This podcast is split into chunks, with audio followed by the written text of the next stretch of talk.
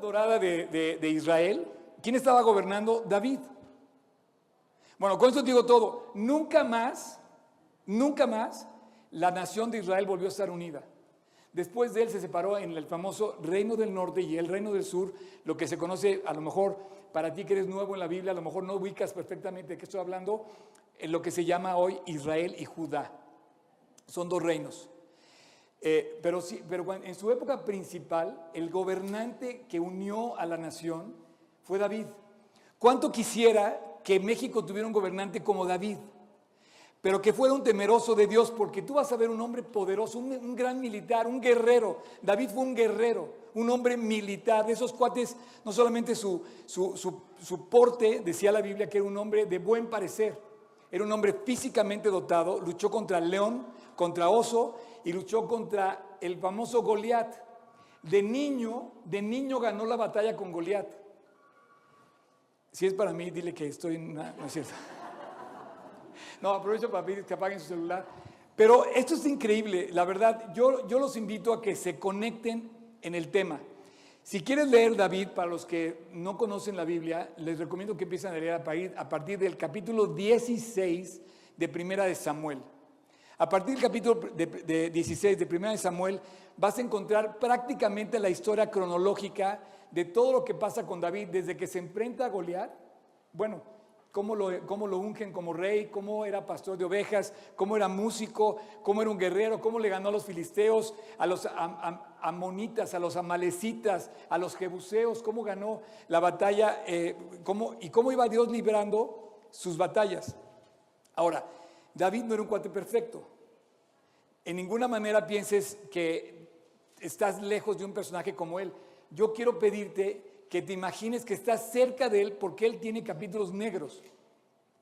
Tuvo capítulos de victoria y tuvo capítulos negros, oscuros en su vida. Comete adulterio. En la Biblia está rel- relatado el adulterio que comete David con Betsabé y las consecuencias. Nunca volvió a hacer su vida igual después de esa parte.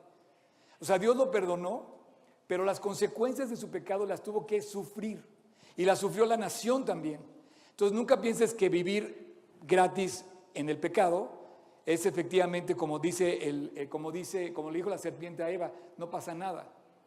No, sí hay consecuencias.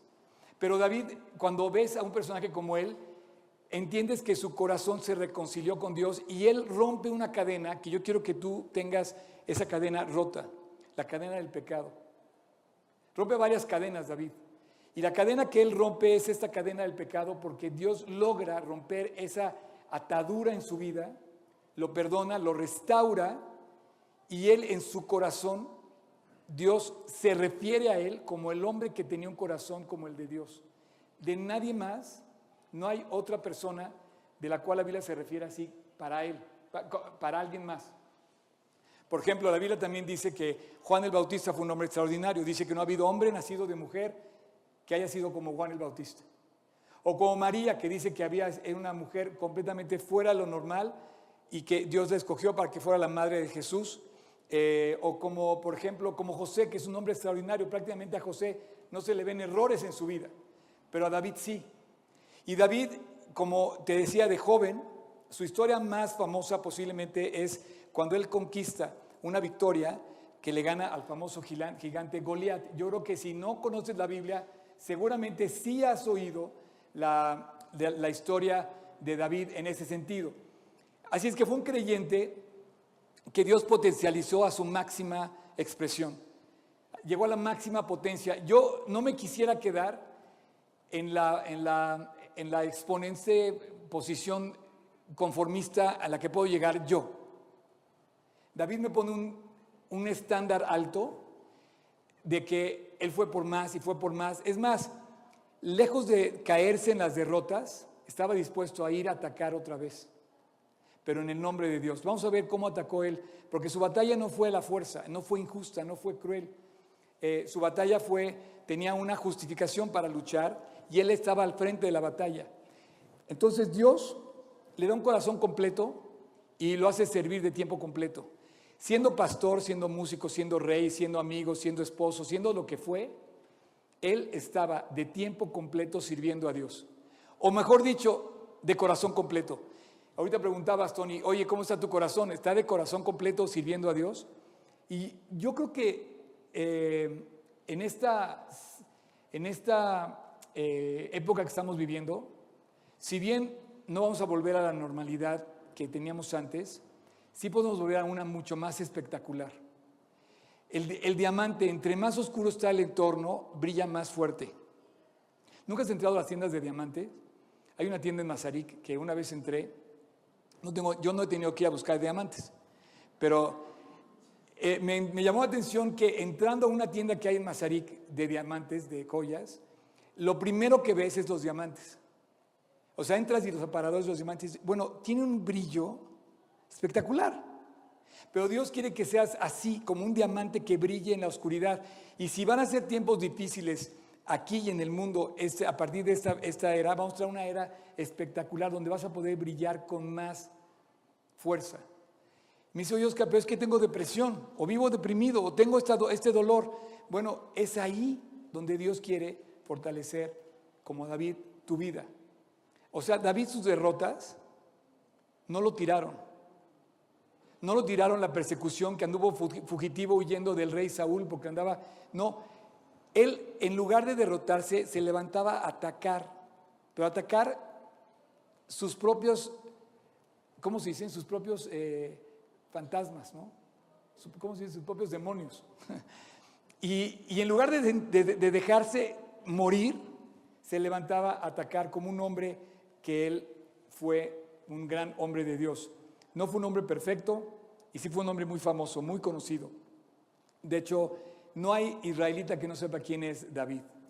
Em, eh, fue un guerrero, fue un rey, fue un pastor, eh, fue un personaje histórico importantísimo como pocos en la historia de Israel. Pero dejó algo increíble David.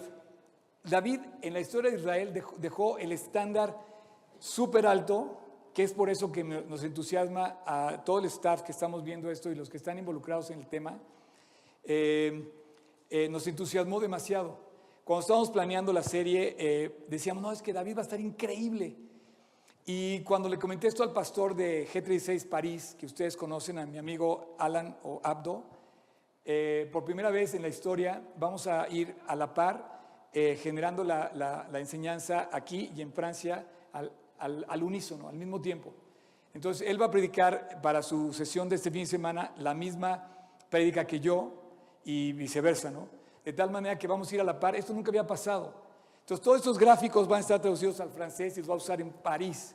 Entonces, si ustedes no pensaban que algo podíamos darles a los franceses, quiero decirte que sí, podemos darle enseñanzas de la Biblia, que además compartimos porque la enseñanza de la Biblia es universal.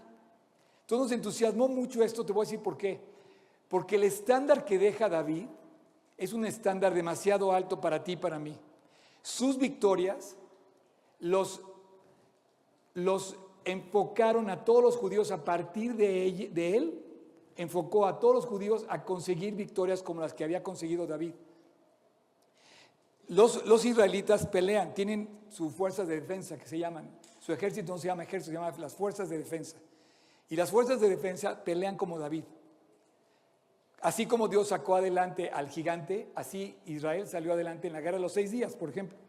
Entonces, dejó a la nación con un impacto que hoy siguen su ejemplo.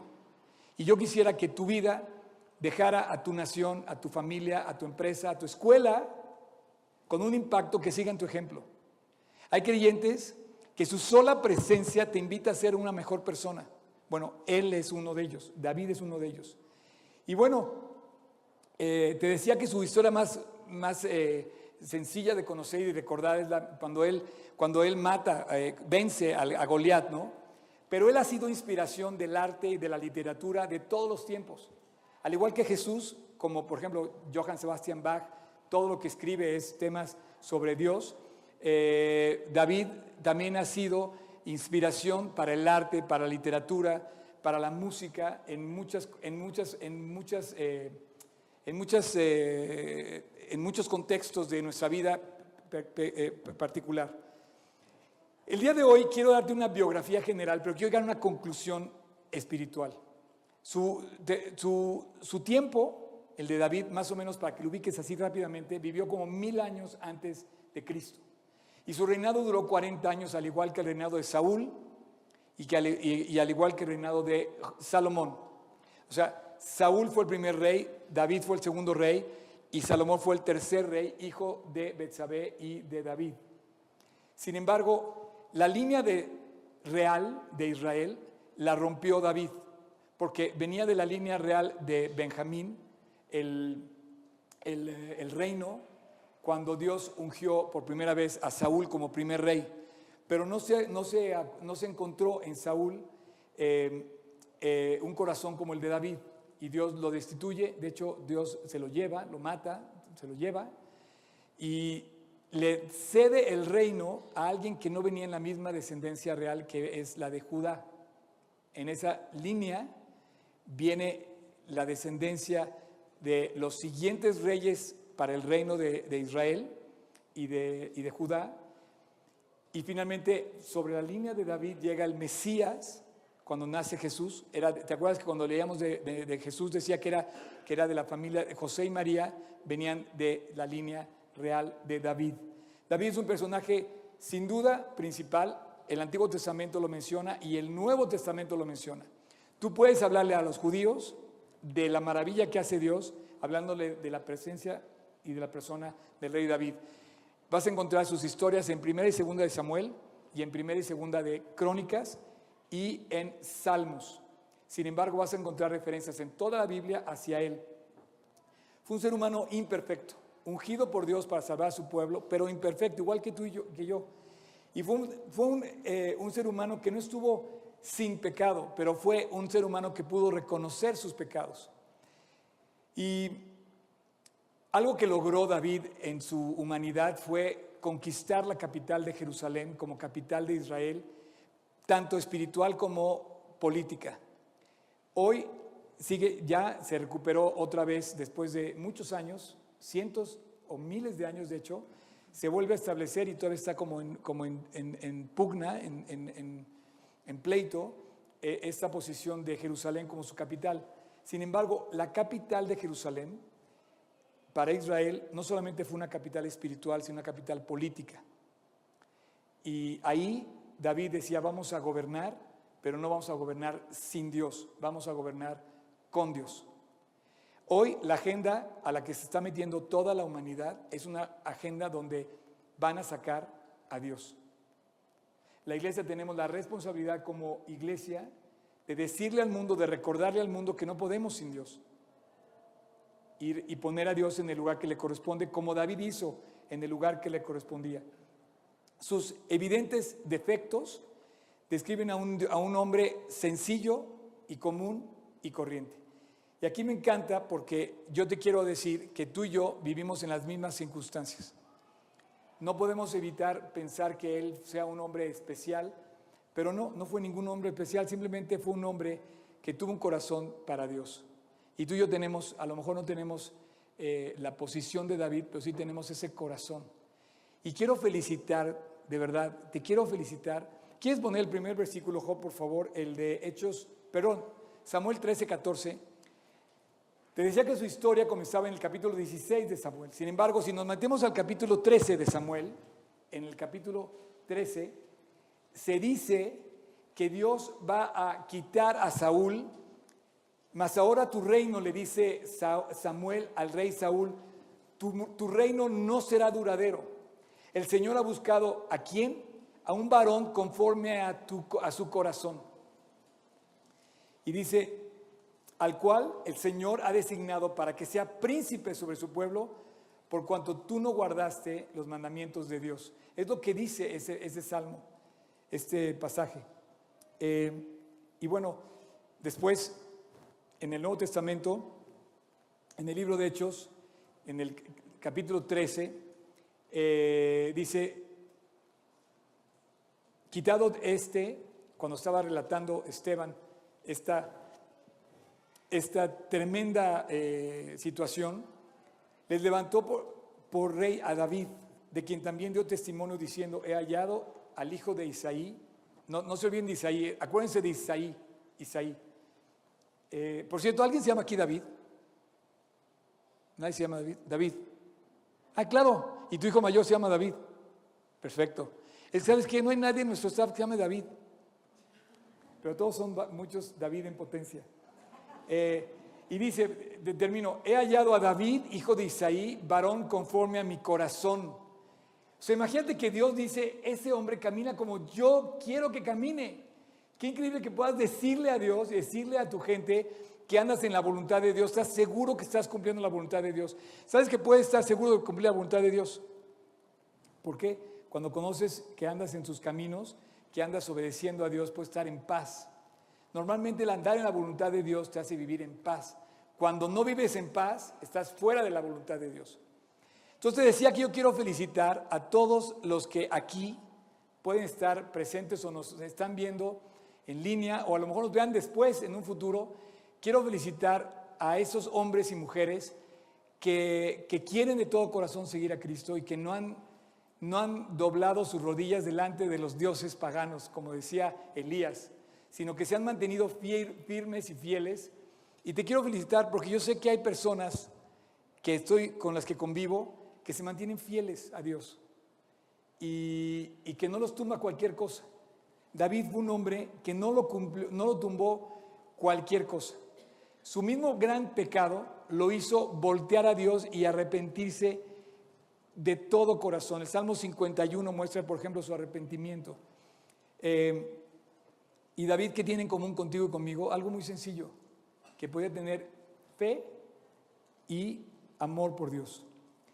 Em, quiero, em, mientras te digo aquí cómo está el, tema de, cómo está el tema de, de, su biografía, quiero que abramos nuestra Biblia en el capítulo 2 de, de Hechos. En el capítulo 2 de Hechos, tú vas a ver a un hombre que vivió mil años después que David, que es el apóstol Pedro. Y el apóstol Pedro está en este momento dando un mensaje a todos estaban en Jerusalén con motivo de la fiesta de Pentecostés, que habían llegado y había muchísima gente porque venía, venía la gente a ver a, bueno, al templo. Y él en el aposento alto se asoma y empieza a ver a toda la gente y se empiezan a juntar. Viene el Espíritu Santo, es cuando viene el advenimiento del Espíritu Santo y que dice que empiezan a hablar en lenguas, ¿no? Eh, las lenguas quiero decirte que eran lenguajes entendibles, que perfectamente podían entender, como dice, los medos, los persas, los que venían de otros lugares, y eran lenguajes entendibles, no son como aquellos balbuceos que muchas personas dicen que hablan en lenguas, no, eran lenguajes entendibles, para los que tengan duda. O para los que no sepan de qué hablando, no te preocupes, eso lo veremos en otra ocasión. Y en el versículo 24 Pedro cita a David. Se imagínate que David era un cuate que ya conocían algunos creyentes, pero yo pienso que particularmente en este momento donde está Pedro hablando a toda la gente y cita a David, yo pienso que David eh, era conocido para Pedro, pero no tanto. Y quizá yo tengo la sensación que muy probablemente el mismo Jesús le dijo a Pedro, esta lección. Es como si yo te estoy diciendo ahorita a David y tú ya sabes más de David de lo que pensabas. Entonces Jesús seguramente le dijo a Pedro esto. Fíjate, versículo 24, capítulo 2, libro de Hechos.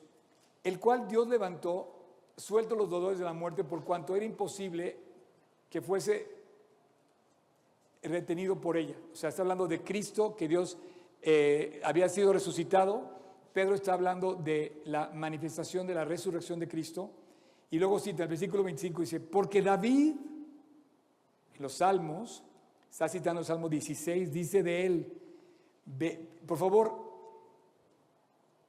quisiera que leyeras estos versículos como si tú los estuvieras diciendo. Dice, David dice de él, veía al Señor siempre delante de mí.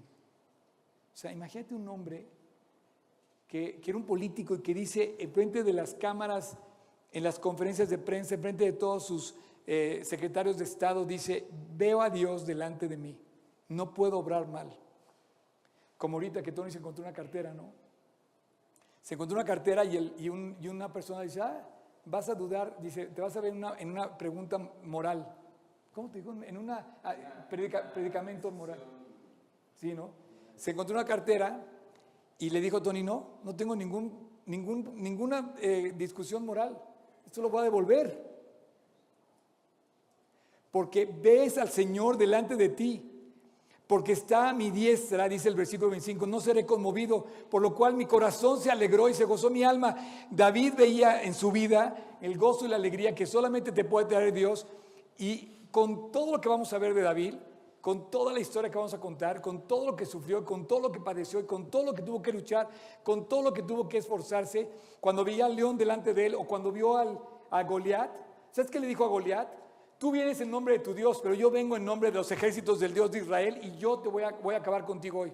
¿Por qué? Porque veía al Señor siempre delante de mí, porque está a mi diestra, no seré conmovido. Es lo que dice el Salmo. Pero son palabras del, del militar más conocido de David, de, Israel. Por lo cual mi corazón se alegró y se gozó mi alma y mi carne descansará en esperanza, porque no dejarás para siempre mi alma en el Hades ni permitirás que tu santo vea corrupción. Me hiciste conocer los caminos de la vida, me llenarás de gozo en tu presencia. Entonces le dice, o sea, hace la referencia a Pedro, a lo que escribe David en los Salmos, y dice después, varones hermanos, se os puede decir libremente del patriarca David, que murió y fue sepultado y su sepulcro está con nosotros hasta el día de hoy. Efectivamente, hasta el día de hoy, si tú vas a Jerusalén, hoy, ¿dónde está la tumba del rey David? Te van a llevar a la tumba del rey David. ¿Quién estuvo conmigo en la tumba del rey David en nuestro último viaje? Ustedes estuvieron conmigo. ¿Quién más fue aquí? ¿Nadie más? Allá atrás. Fuimos a la tumba del rey David, ¿no? Y bueno, ahí está la tumba. Pero esto, para que veas que la Biblia lo cumple hasta el día de hoy. Eh, pero, siendo profeta, y sabiendo que con juramento Dios le había jurado que de su descendencia en cuanto a la carne levantaría a Cristo para que sentase en su trono. O sea, de alguna manera David, en boca de Pedro ahora recordando el pasaje, está diciendo que Jesús estaba profetizado a través de los salmos de David, que iba a llegar, que iba a nacer en la carne y si iba a ser hombre, iba a morir en la cruz pero iba a resucitar. Ve lo que dice. Viéndolo antes, habló de la resurrección de Cristo. David habló de la resurrección de Cristo. Em, sí, versículo 31. Viéndolo antes, habló de la resurrección de Cristo, que su alma no fue dejada en el Hades, ni su carne vería corrupción. A ese Jesús, Dios lo resucitó, de lo cual todos somos testigos. Así que, exaltado por la diestra de Dios y habiendo recibido del Padre la promesa del Espíritu Santo, ha derramado esto que vosotros veis y oís, lo del Espíritu Santo, ¿no? Lo que decía hace rato. Porque David subió a los cielos, perdón, porque David no subió a los cielos, pero él mismo dice, dijo el Señor a mi Señor, siéntate a mi diestra hasta que ponga a tus enemigos por estrado de tus pies. Sepa pues ciertamente toda la casa de Israel que a este Jesús a quien vosotros crucificasteis, Dios lo ha hecho Señor y Cristo. Esto quiere decir que Dios efectivamente cumplió en las palabras de David mil años después el nacimiento, el advenimiento, el nacimiento profético, el ministerio, la muerte y la resurrección de Cristo. Entonces, la Biblia todo está encajonada de esta forma y David tuvo inclusive la, capacidad de, Dios que le dio para escribir esto. Ahora, eh, cuando David se convierte en rey, él nombra Jerusalén como su capital, como cuartel general de las operaciones gubernamentales pero como su capital espiritual. Y él gobernó más o menos, el linaje de David gobernó unos 400 años hasta que fue invadido por Babilonia y comenzó con Nabucodonosor el famoso exilio. Em, y de esta manera vamos a ver cómo él rompe, quiero que nos quedemos con esta, eh, con esta como frase, rompe cadenas.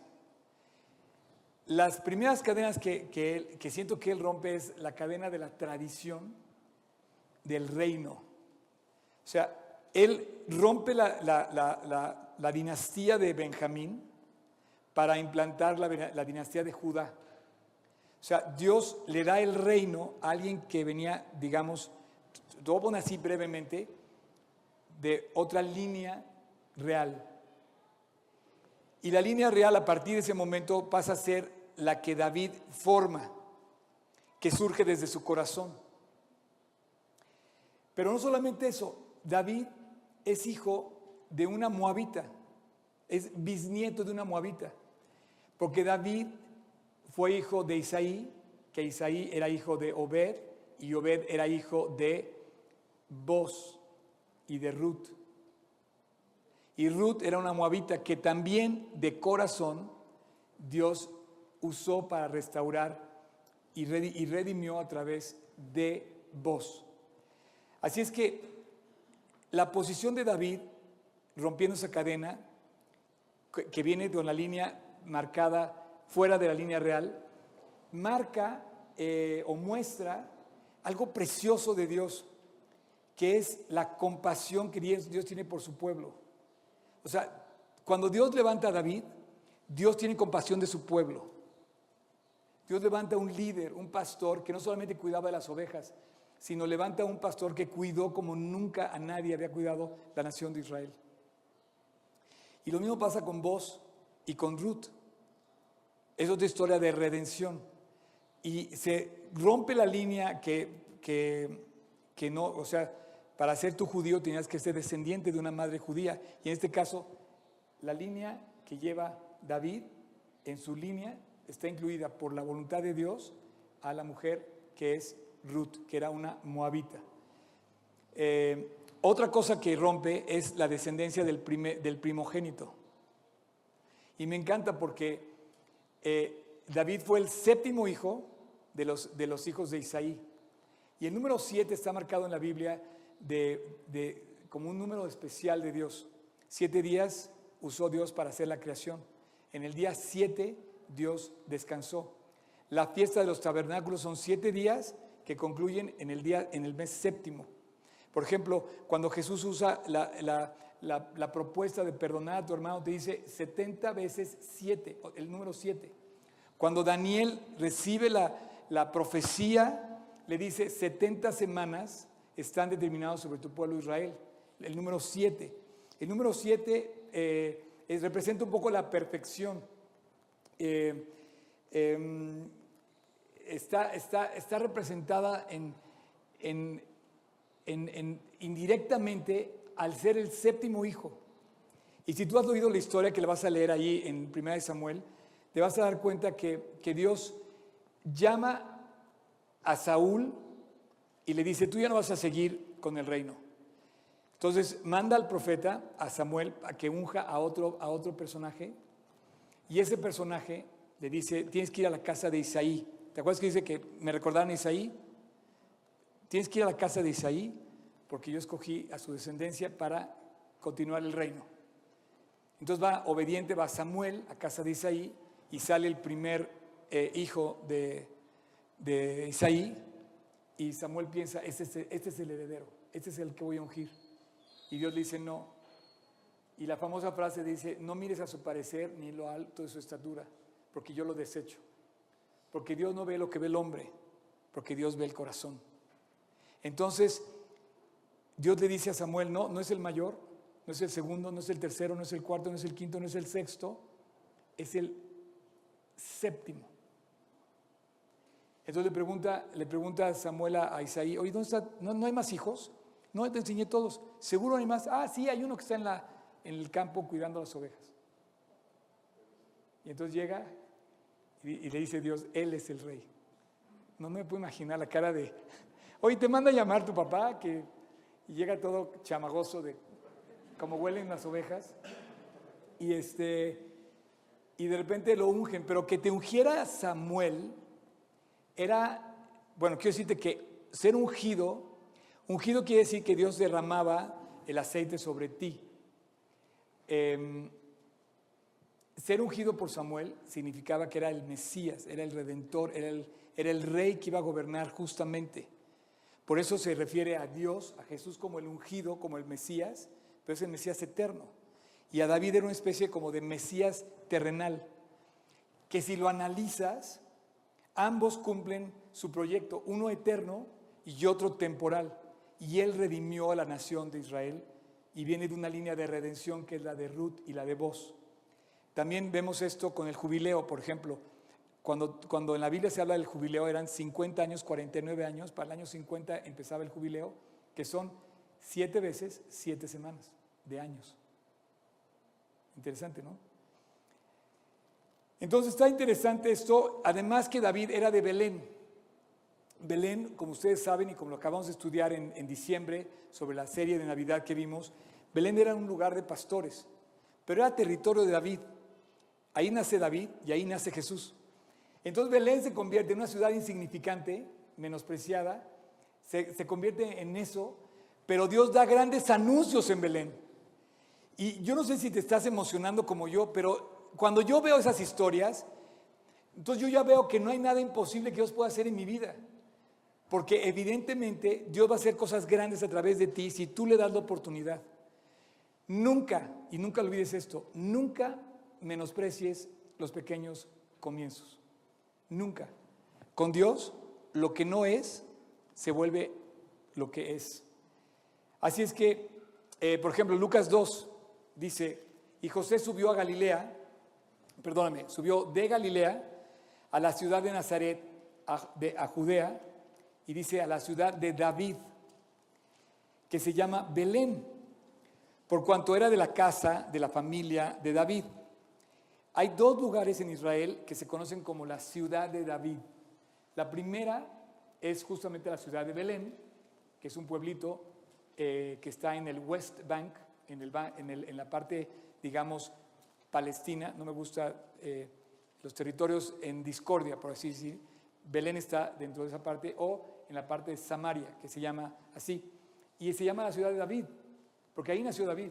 Es tan importante David que ahí se menciona como su ciudad. Y también se menciona la ciudad de David en la parte más antigua de Jerusalén, que es la que reconstruye Nehemías, eh, que se conoce como la ciudad de David. Si tú vas a Jerusalén y quieres visitar la ciudad de David, te van a llevar a un eh, museo al aire libre donde se encuentran las terrazas sobre Jerusalén que seguramente ahí tenía su palacio y tenía varias de las casas que se vivían en aquel entonces. Eh, así que era su territorio. Belén era el territorio del rey y en ese, en ese entorno él es ungido y, bueno, tiene en común eso también con Cristo. Eh, y bueno, concluyo ese, ese approach que quiero llevar. Primero, te quiero decir que lo que más me entusiasma estudiar a este hombre es por el estándar que nos dejó de vida para Dios. Si David, tú lo vieras hoy y te encontraras, te invitaría a vivir para Cristo. O en otras palabras, si, si hoy fuera un gobernante, él hablaría de Dios en los medios de prensa. Si fuera un blogger, publicaría puras cosas que te alentarían en Instagram y en Facebook. Él nunca cayó, nunca dejó de hablar de Dios. Es más, cuando le perdona la vida a Saúl, porque vamos a ver cómo era un fugitivo de Saúl, y de repente hay una escena increíble donde él puede cortar el manto de la, del, del, del rey Saúl y le dice, Dios sabe que no tengo nada contra ti. Y le enseña el cacho de su, de su manto cortado. Dice, oye, ¿cómo? te hubiera, podido matar, ni cuenta te hubieras dado. Entonces, el legado de David es, es enorme y yo, yo, lo dividí en tres partes, su legado. Primero, él rompe esta cadena, esta cadena de maldición del pecado, porque Dios lo hace a través de su corazón. Y su legado nos deja a todos la puerta abierta para volver a Dios, sabiendo que está en el corazón tu regreso a Dios. Dios ve tu corazón, no, no, le importa a Dios en absoluto cuánto dinero tienes, ni qué tan fuerte eres, ni qué tan sano estás, ni si eres grande, si eres chico. Dios no ve esas cosas, Dios ve tu corazón. Y su legado, lo que logró a través de esto, todos los logros de David, eh, eh, nos dejan ver a nosotros un estándar insuperable o al que tenemos que eh, querer llegar. Ese es el uno. El, dos es que en todo lo que hizo David, siempre puso primero a Dios. Y Dios lo llevó a la victoria. Tú decías, Tony, ahorita que primero buscamos eh, eh. Eh, las añadiduras, ¿no? Y después buscamos a Dios. No, David buscó primero a Dios y Dios le dio las victorias. Y en sus victorias, quiero decirte que tú y yo podemos encontrar aliento para conseguirlas también. Y las victorias que tú siembres, las verán tus hijos. Y esas victorias van a ser herencia para que ellos sigan tu ejemplo. Y hoy el rey David, te digo una cosa, el rey David marcó la herencia y la victoria que están persiguiendo los judíos. Eh, voy a poner un ejemplo completamente eh, mundano de Israel. ¿Tú sabes cómo se llama militarmente su tanque de guerra de Israel? Cuando me enteré yo me emocioné. Como tanque de guerra, parece, parece un avión, parece un, haz de cuenta un BMW último modelo, pero que tiene sus tanques, ¿no? Para disparar. Son espectaculares, o sea, cuando vas al, al- museo de los tanques, nada más de ver los que están ahí de museo, no te imaginas cómo están los nuevos, ¿no? Bueno, el Markabá, así se llama el tanque, Markabá es un nombre en hebreo, que se llama Markabá. eh, cuando yo fui, el más moderno era el 4, Markabá 4, era su tanque de guerra. Lo puedes googlear si quieres. A lo mejor ahora tienen nuevos, ¿no? ¿Sabes qué quiere decir en Markabá? Haciendo refer- referencia al profeta Elías, quiere decir carro de fuego. Entonces imagínate que tú has trepado como israelita en un carro de fuego y te acuerdas de que la historia dice cómo Dios le dio la victoria a Elías o cómo le dio la victoria a David. Y esa victoria la haces tuya porque es la de tu pueblo. Y tus hijos están viendo tu victoria, están viendo tus, tus pasos. Y si tú te pones arriba y le quieres mandar un mensaje alto, pues yo te quiero felicitar. Si tú eres de esos papás o compañeros de la escuela, en la prepa o en la secundaria, en la universidad, que ponen en alto el nombre de Cristo, híjole, cuando la gente voltee a saber qué hacer, va a pensar en ti. Entonces sus triunfos no solamente significaron triunfos para él, fueron el aprendizaje, la lección para los que vemos sus historias. Por eso me emociona tanto vivir un estudio como este. Por eso me emociona tanto el hablar de David, porque sus victorias las podemos hacer nuestras. Señores, ¿qué están esperando en la escuela? ¿Qué estás esperando? A que te coman el pecado, todo lo, todo lo que Dios te dio y te regaló gratuitamente. Tu juventud, por ejemplo, la puedes regalar, la puedes tirar a la basura por el pecado. Pero si tú sigues el ejemplo que Dios te va a mostrar en la palabra de Dios, tu victoria va a ser el resultado de seguir el ejemplo de las victorias conseguidas de estos grandes hombres de Dios.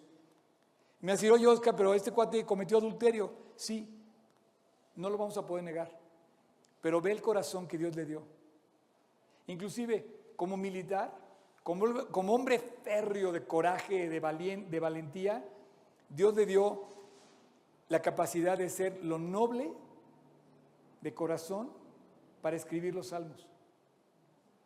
Entonces, cuando lees que dice, por lo cual mi corazón se alegró y se gozó mi alma, y mi carne descansa en esperanza, porque no dejarás mi alma en las tinieblas, ni en el infierno, y no permitirás que mi carne, mi santo, dice que tu santo vea corrupción, y me hiciste conocer los caminos de la vida, me llenarás de gozo en tu presencia. O sea, Dios le hizo ver a David que Dios no lo iba a dejar, y en él caminaba, perdón, en su interior, al caminar David, iba recordando que dice, veía al Señor siempre delante de mí. O yo, te quiero, invitar a que camines todos los días viendo a Dios delante de ti. Como, la cartera que te encontraste. No, o sea, esto no es mío, esto tiene un, esto tiene un- un- un dueño y mientras esté en mi bolsa esta cartera, no se va a preocupar de que nadie le robe un peso. Y ya tendrá el momento de encontrarse a esa persona y decirle, ¿sabes qué? Ahí está tu cartera completita. El cuate debe estar asustado, la verdad. No lo ha logrado localizar. Por estar dando aquí la bienvenida, Cham, ¿ya ves? Entonces David tuvo un papel a través del tiempo increíble. Eh, eh, Pato, ¿puedes acompañarme ya? ¿Puedes venirte? Eh, y especialmente David, hay, una, hay una cosa increíble, que, hay un versículo increíble. Miren, no sé si me capten lo que les voy a decir, pero se los voy a decir yo de todos modos. ahora sí que chequenlo si les interesa o no les interesa. Pero miren, por favor, si puedes poner 2 Samuel 21, 17. Segunda de Samuel 21, 17. Dice, mas Abisaí, hijo de Sarbia, llegó en su ayuda e hirió al filisteo y lo mató. Entonces los hombres de David le juraron y le dijeron, eh, nunca más, nunca más, rey David, nunca más, de ahora en adelante saldrás con nosotros a la batalla, porque no queremos que se apague tu lámpara. Ah, te voy a decir el contexto de este versículo. Abisaí era uno de sus generales, hermano de Joab, y, y estaban luchando contra otros gigantes, porque no terminó con todos los gigantes cuando acabó con Goliat, había más gigantes. Después desaparecieron los gigantes, pero en esa batalla había gigantes. Y un gigante cuando vio a David ya viejo, acabado, estaba a punto de matarlo, entonces llegó a Abisaí y llegó en su ayuda hirió al filisteo y lo mató. Entonces David libra la muerte del, filisteo y entonces Abisai le dice, oye, no queremos que tu lámpara se apague. Ya no vas a venir a la guerra. Pero imagínate el cuate, adulto mayor, peleando en la batalla. Y su lámpara brillaba, alumbraba. Más bien, chamo. Y tres, ya termino con esto. Eh, David eh, peleó de una manera increíble. David peleó orando. O sea, sus batallas, yo estoy seguro.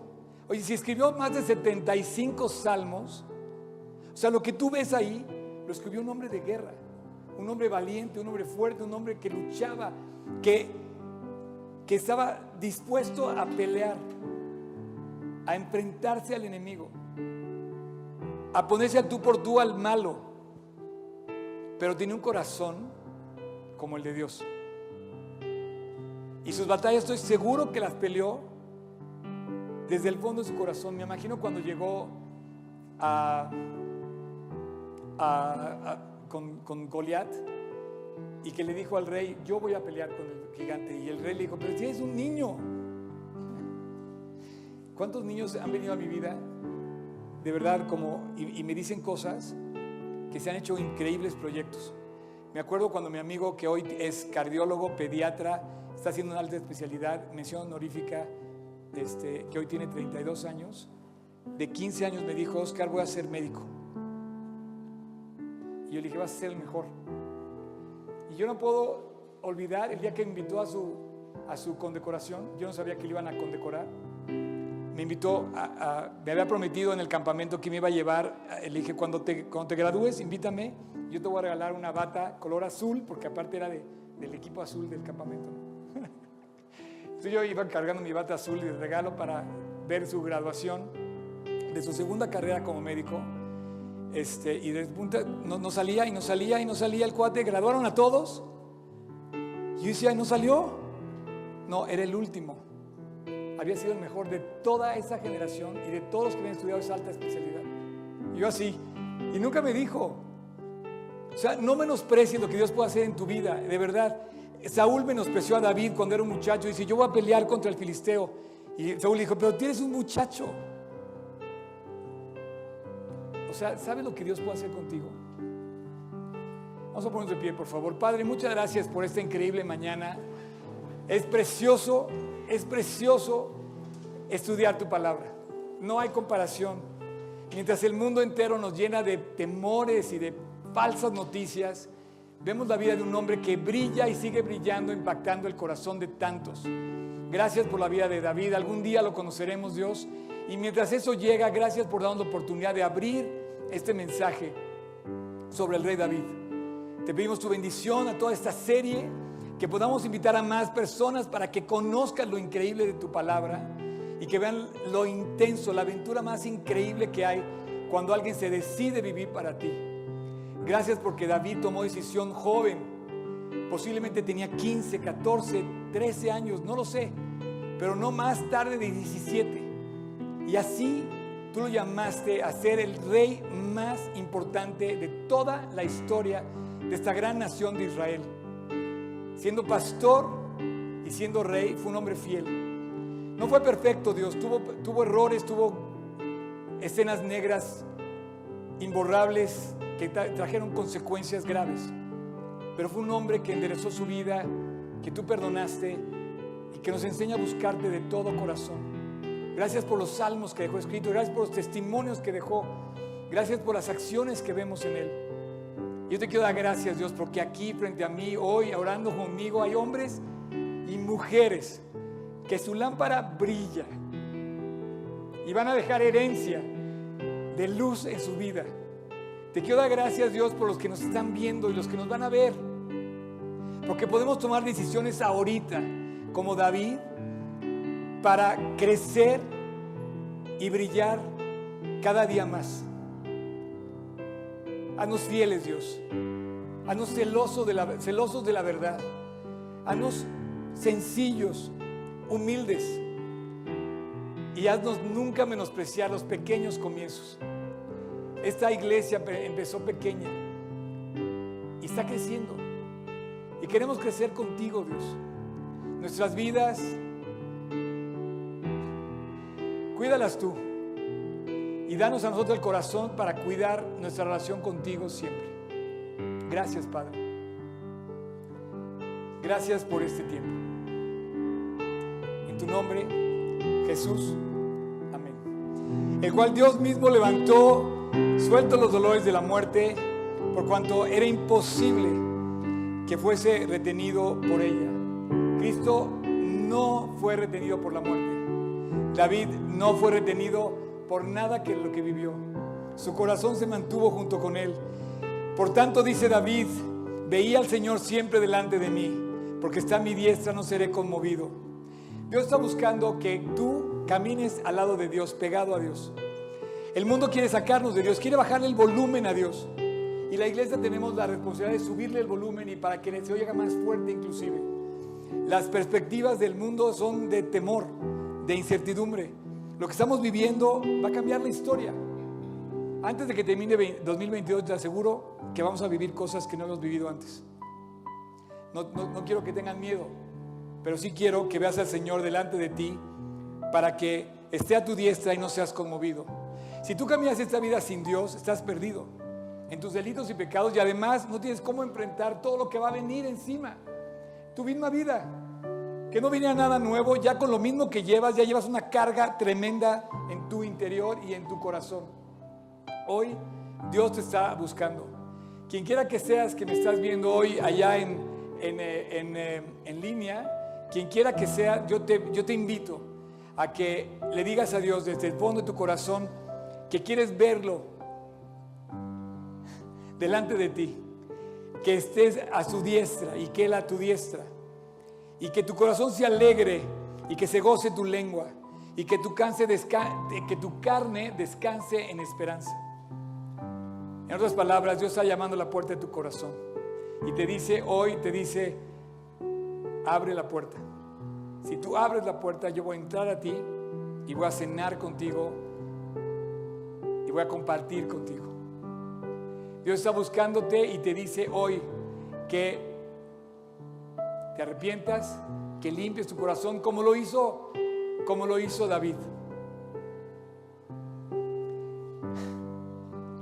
Cierra tus ojos y te voy a invitar. Y yo sé que estés aquí o estés en línea, yo sé que tú sabes en qué condición está tu corazón delante de Dios. Cierra tus ojos, por favor, cierra tus ojos. Simplemente cierra tus ojos. Escúchame. Y en silencio te pido que reconozcas quién eres en el corazón. Es el momento de buscar a Dios, desde ahí, desde el fondo de tu corazón. Estoy seguro que tú ubicas tus faltas, tus errores, tu necesidad. Bueno, pues Dios tiene la puerta abierta, tiene la mano extendida. La extendió en la cruz del Calvario. Las dos manos las extendió.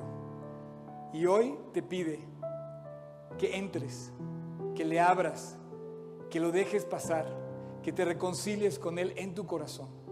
Si tú le quieres pedir hoy perdón a Dios, yo te quiero invitar hoy aquí, a nombre de todos los que hacemos esta reunión, te quiero invitar a que caigas a los pies de Cristo.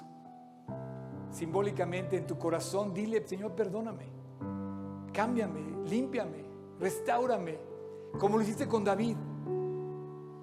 Así es que si tú quieres, allí en silencio en tu corazón, ora conmigo esta oración que yo voy a hacer, en silencio, en tu corazón. Señor Jesús, perdóname. Te pido perdón. Y te pido que el día de hoy entres a mi corazón. A limpiarlo, a cambiarlo y a transformarlo para bien. Y que a partir de hoy yo pueda caminar contigo. El día de hoy te acepto como mi Salvador, aquel que pagó en la cruz por mis pecados. Y te pido que me perdones, porque solo tú en la cruz puedes pagar y limpiar mi deuda. Hoy la acepto, Dios, y te doy gracias por amarme hasta ese grado. Y hoy también te acepto en mi corazón como mi Señor, como mi guía, como mi gobernador, para seguirte todos los días del resto de mi vida. Gracias Jesús. Gracias por escucharme, gracias por atenderme, gracias porque no me dejaste. Y hoy me estás recordando que me amas. El día de hoy, tú eres mi Señor, tú eres mi Salvador y yo soy tu Hijo. Te acepto como mi Padre. Quiero caminar contigo todos los días del resto de mi vida. Te lo pido en tu nombre, Jesús. Muchas gracias por acompañarnos en esta transmisión. A nombre de todo el equipo de G36 Polanco, esperamos sinceramente que haya sido de aliento. Te pregunto, ¿ya estás echando mano de todo el material que está disponible para compartirlo? Aprovechalo y compártelo. Te invitamos a que compartas todo lo que hacemos, que finalmente es llevar el Evangelio a otras personas. Estamos en todos los canales de streaming, YouTube, Spotify y especialmente te invito a que descargues nuestra app y active las notificaciones para que tú eches mano de todo el material disponible que tenemos para ti. Y muchas gracias por tus oraciones, tus aportaciones y tu servicio. Finalmente, servicio estamos todos invitados a llevar la palabra de Dios a los que están cerca de nosotros, pero lejos de Dios. Así es que hay que hacerlo y si esto te sirve, aprovechalo, úsalo. Puedes descargar todo el material también en gt16polanco.org. Gracias por tus aportaciones, que finalmente la iglesia tiene necesidades y tú Quizás has sido de aquellos que han ayudado para que esto se lleve a cabo. Y gracias, gracias de verdad, síguelo haciendo.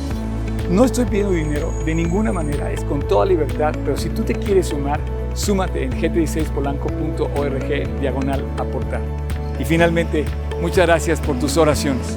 La iglesia debe ser casa de oración y Dios nos invita a ser casa de oración. Así es que no dejes de orar para que Dios nos guarde limpios, fieles y asidos a la palabra de Dios. Súmate orando, aportando, sirviendo y nos vemos hasta la próxima. Dios te bendiga.